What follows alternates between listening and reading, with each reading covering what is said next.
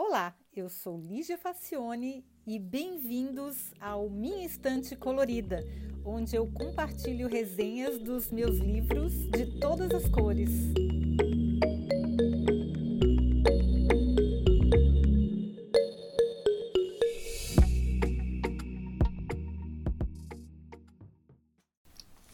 Olá! Esse livro apareceu para mim em newsletters, recomendações em um monte de lugares, é, a tal ponto que eu não pude resistir, porque ele estava em todos os lugares. E afinal, o livro é sobre uma biblioteca, que é o lugar mais sagrado do mundo para mim, né? Eu estou falando de The Little Wartime Library, que numa tradução livre seria A Pequena Biblioteca no Tempo da Guerra, de Kate Thompson. Bom, eu devia ter desconfiado sobre o conteúdo só olhando o estilo da capa que é uma belíssima moça sentada, olhando o horizonte, rodeada de livros, como se fosse uma pin-up recatada com o título escrito numa tipografia vintage. Ou seja, toda a cara de romance bem açucarado, bem açucarado. Bom, eu preciso dizer que a minha percepção sobre esse livro é dúbia. Não dá para dizer que eu amei, mas também não cheguei a desgostar. Pode ser que os pontos que me desagradaram sejam justamente os que vão conquistar você. Então, vamos à história. A Clara é uma linda de 25 anos que ficou viúva logo que a guerra começou. O seu marido era um cara super bacana e super generoso e foi o único que a incentivou a seguir a carreira de bibliotecária, mesmo depois de casada, quando supostamente a mulher deveria se dedicar ao lar, que na época da guerra, nos anos 40, era isso mesmo que acontecia. As mulheres casavam super cedo, imagina, 25 anos ela já era casada e viúva, e tinha que ficar em casa, era feio mulher trabalhar. E eles trabalhavam juntos na mesma biblioteca, ele também era bibliotecário. E aí a outra personagem é a Ruby, que é a sua assistente e a sua melhor amiga. É uma diva da sedução, sempre de batom vermelho, conquistando corações por onde passa. Enquanto Clara, que é a mocinha, é um modelo de recato e modéstia, a Ruby vive a vida intensamente. Ela bebe, fuma e sai com os rapazes. As duas são muito unidas, também pelas tragédias pessoais. A Clara se sente culpada por ter perdido um bebê durante um bombardeio em que seu marido foi morto. Pois se ela estivesse em casa, o bebê estaria vivo. Ai, gente, isso aqui foi tão forçado. A mulher se sente ela se sentir culpada porque ela perdeu um bebê durante um bombardeio e a culpa é dela. Ah, não, né? Isso ficou forçado demais, mas enfim, era a maneira como as pessoas pensavam naquela época. A sogra e a mãe, que acusam ela o tempo todo de desonrar a memória do marido porque ela continua trabalhando, elas chegam a ser caricatas catas de tão malévolas. Elas acusam o tempo todo a Clara deste crime, que é trabalhar, continuar trabalhando numa biblioteca depois que o marido morreu. Imagina, ela vai ver de brisa, né? Bom, a Ruby chegou atrasada. A tragédia da Ruby é um pouco diferente. Ela não perdeu o bebê, mas ela chegou atrasada no encontro com a irmã mais velha, que ela adorava. E nesse intervalo que ela se atrasou, a irmã morreu pisoteada nas escadarias do metrô quando uma sirene de alarme de bombardeio tocou. Aí a mãe de Ruby não fica acusando ela de nada, não. Até a mãe de Ruby é bem gente fina, mas ela é casada com um velho escroto e abusivo que bebe bate nela e a humilha de todas as formas possíveis e imagináveis. Isso tudo no meio da Segunda Guerra Mundial, onde Londres estava sendo atacada o tempo inteiro. Então tinha bomba caindo de tudo que é lado.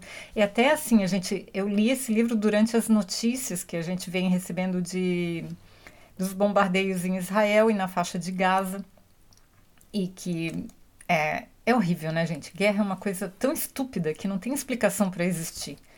Só porque quem decide sobre a guerra não vai lá lutar. É só por isso que as guerras acontecem. Se eles tivessem, se esses, essas pessoas que decidem sobre vamos atacar ou não vamos atacar, se elas fossem lá lutar corpo a corpo, mas não, elas ficam nos gabinetes só escolhendo o que os outros vão fazer da vida, né? Quem vai morrer e quem vai viver. Isso é muito triste.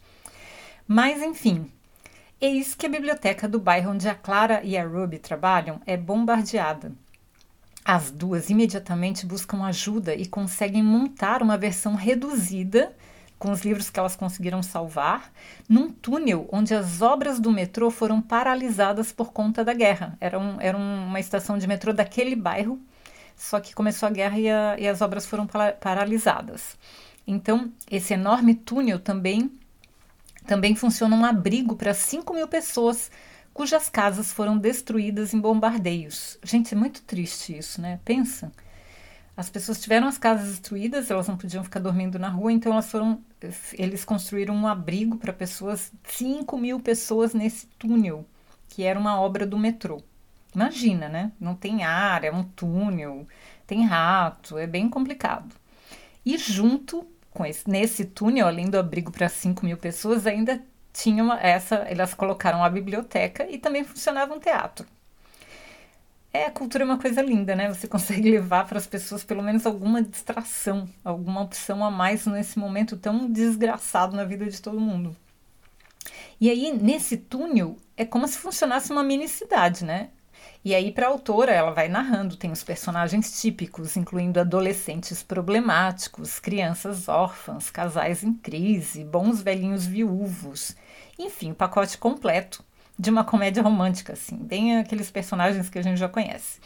É claro que também temos um mocinho para cada uma das duas heroínas, e eles não são nada menos do que fortes, compreensivos, corajosos e bonitões. Então, o que, que me incomodou nesse livro foi a avalanche de clichês e estereótipos. A sogra e a mãe da Clara são tão preconceituosas e maldosas que os diálogos sejam, chegam a ser cômicos de tão ruins. O chefe da Clara é machista no último, corrupto, vaidoso, criminoso e tudo mais que se possa esperar de um vilão barato. Ou seja, é muito clichê, muito clichê num livro só.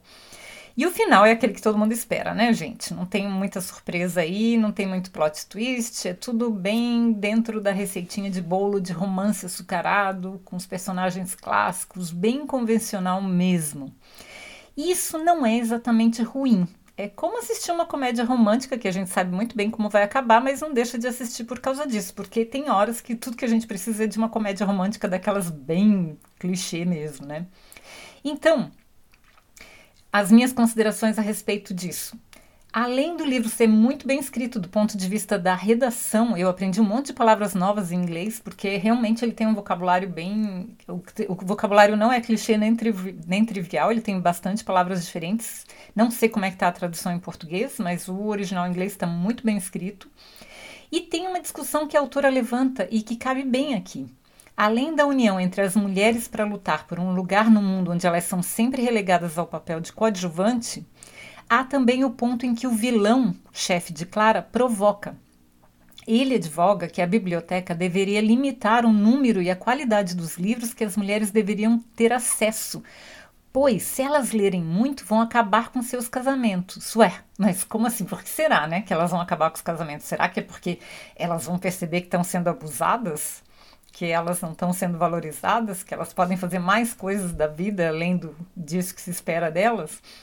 Enfim, ele também acha que somente os livros considerados alta literatura deveriam ocupar espaço nas prateleiras, e onde quem define o que é alta literatura é ele e os seus pares.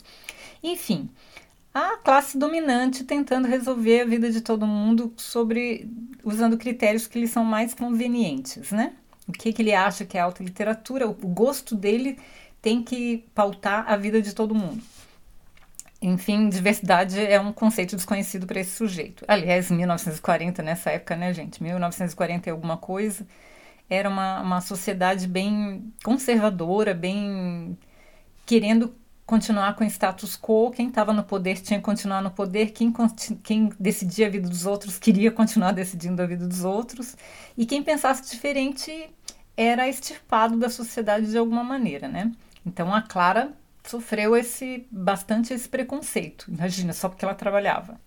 E a Clara defendia que a biblioteca deve ser para todos e não importa o que cada um gosta e o que quer ler. O importante é a biblioteca ter um espaço para acolher, para que as pessoas possam trocar ideias e abrir a cabeça. Ou, não menos nobre, para que as pessoas possam mesmo fugir da realidade e do peso da guerra em alguma história boba, mas que faça bem para quem está lendo, ou que traga alívio. Como, por exemplo, esse livro que a gente está falando dele, que é um romancezinho bobo, mas que tem o seu espaço na prateleira, porque pode ser que a pessoa queira ler porque quer esvaziar a cabeça mesmo, quer se distrair, quer fugir, quer ir para uma historinha bonitinha. Claro que tem partes muito tristes, que, porque a gente está falando de guerra, está falando de situação complicada, de pessoas que perdem seus entes queridos, mas como eu falei, uma história assim bem bem certinha, com todos os personagens certinhos, com o arco narrativo bem certinho. E aí, tem espaço para esse tipo de literatura também. Eu acredito que tenha, como entretenimento. E se a gente pensar bem sobre a questão dos livros estarem na biblioteca e limitar o acesso das pessoas à biblioteca, eu penso que, como a Clara, óbvio, né, e como a autora do livro, que ficou bem claro qual é o lado que ela estava, porque ela colocou o vilão completamente do lado oposto. Mas pensa bem, hoje em dia, se a gente for ver, as bibliotecas são os únicos lugares onde você entra, fica quanto tempo quiser e ninguém quer te vender nada. Não tem nada para vender na biblioteca. Você só fica lá sentado desfrutando. É um lugar que acolhe qualquer um, independente de suas ideias, opiniões ou crenças. Para mim, é o lugar mais sagrado e democrático do mundo, porque as ideias diferentes coexistem sem conflito, com respeito e igualdade de oportunidade. Numa biblioteca, ninguém julga o seu passado ou a sua visão do mundo ou no que, que você acredita. Tem espaço para você ler o que quiser, quando quiser e de graça. Eu penso que biblioteca, por isso que para mim é o lugar mais sagrado que tem. Porque pessoas que pensam diferentes não vão ser julgadas por isso. Elas vão lá e continuam pensando diferente, ninguém quer mudar a cabeça delas. A biblioteca é um lugar onde todas as ideias diferentes estão disponíveis para quem quiser e de graça. Se tem coisa melhor, eu desconheço, gente. Para mim é o lugar perfeito no mundo uma biblioteca. Para mim é, o, é a metáfora de como o mundo devia ser. Um lugar que acolhe e não julga. E que está disponível para todo mundo. Então, claro que esse livro tem um lugar na estante, apesar de não ser uma obra que eu considere memorável. Pode ser um belo entretenimento, pode fazer você sonhar num dia difícil, por exemplo.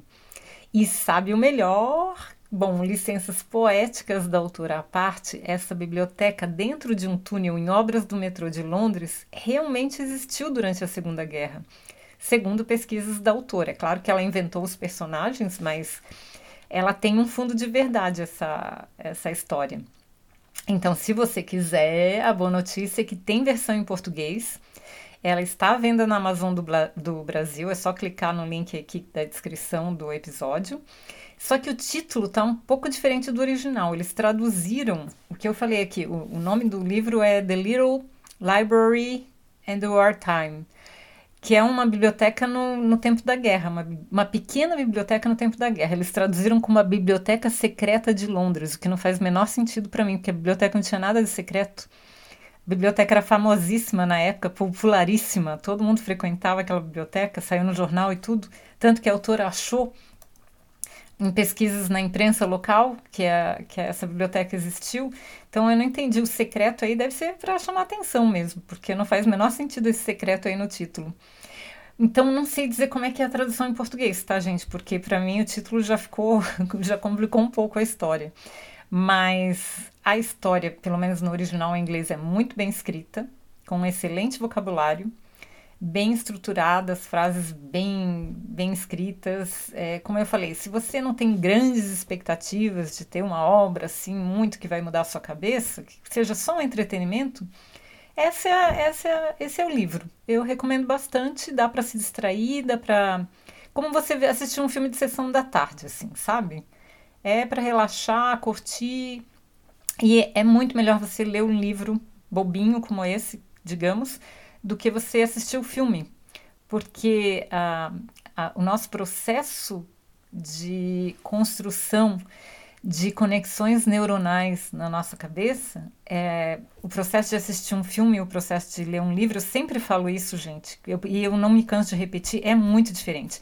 É claro que é mais confortável assistir o filme. Por quê? Porque é, para você ler um livro, o livro é só um manual de instruções para você criar a história na tua cabeça, mas você tem que imaginar tudo. Como é que é a personagem, como é que é o cenário, todas as coisas você tem que construir dentro da sua cabeça. Quando você assiste o filme, já está tudo pronto. Alguém já pensou por você. Você só está recebendo aquilo pronto, sem ter nenhum trabalho. Você não tem que fazer nenhuma conexão para processar essa informação.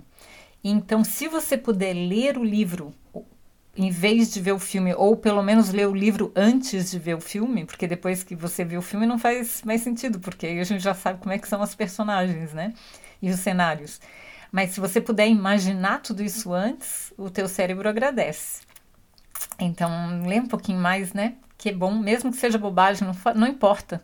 Não importa que seja entretenimento, não importa que a história não seja tão legal, não importa que a história seja meio bobinha, mas é importante que a gente tenha o hábito da leitura. Isso faz bem para todo mundo. Eu concordo plenamente com a Clara e com a Ruby que a gente tem que fazer as pessoas lerem mais e frequentarem mais as bibliotecas. Tá bom? Espero que vocês tenham gostado. Lembrando que é, todos os episódios têm uma versão escrita essa versão escrita, o link está na descrição do episódio. Você pode comprar o exemplar em português na Amazon do Brasil também, o link está na descrição do episódio. E a gente tem um site próprio que se chama minhaestantecolorida.com. Então, se você quiser procurar algum livro, que eu sei que nos agregadores é mais difícil de procurar os episódios, você vai lá no site que você acha rapidinho, porque tem palavra-chave, tem categoria e tem busca. Então fica bem mais fácil de achar o livro que você quer. E tem mais de 200, tá? Então dá para se divertir bastante. Tá bom? Espero que vocês tenham gostado e até o próximo episódio. Tchau!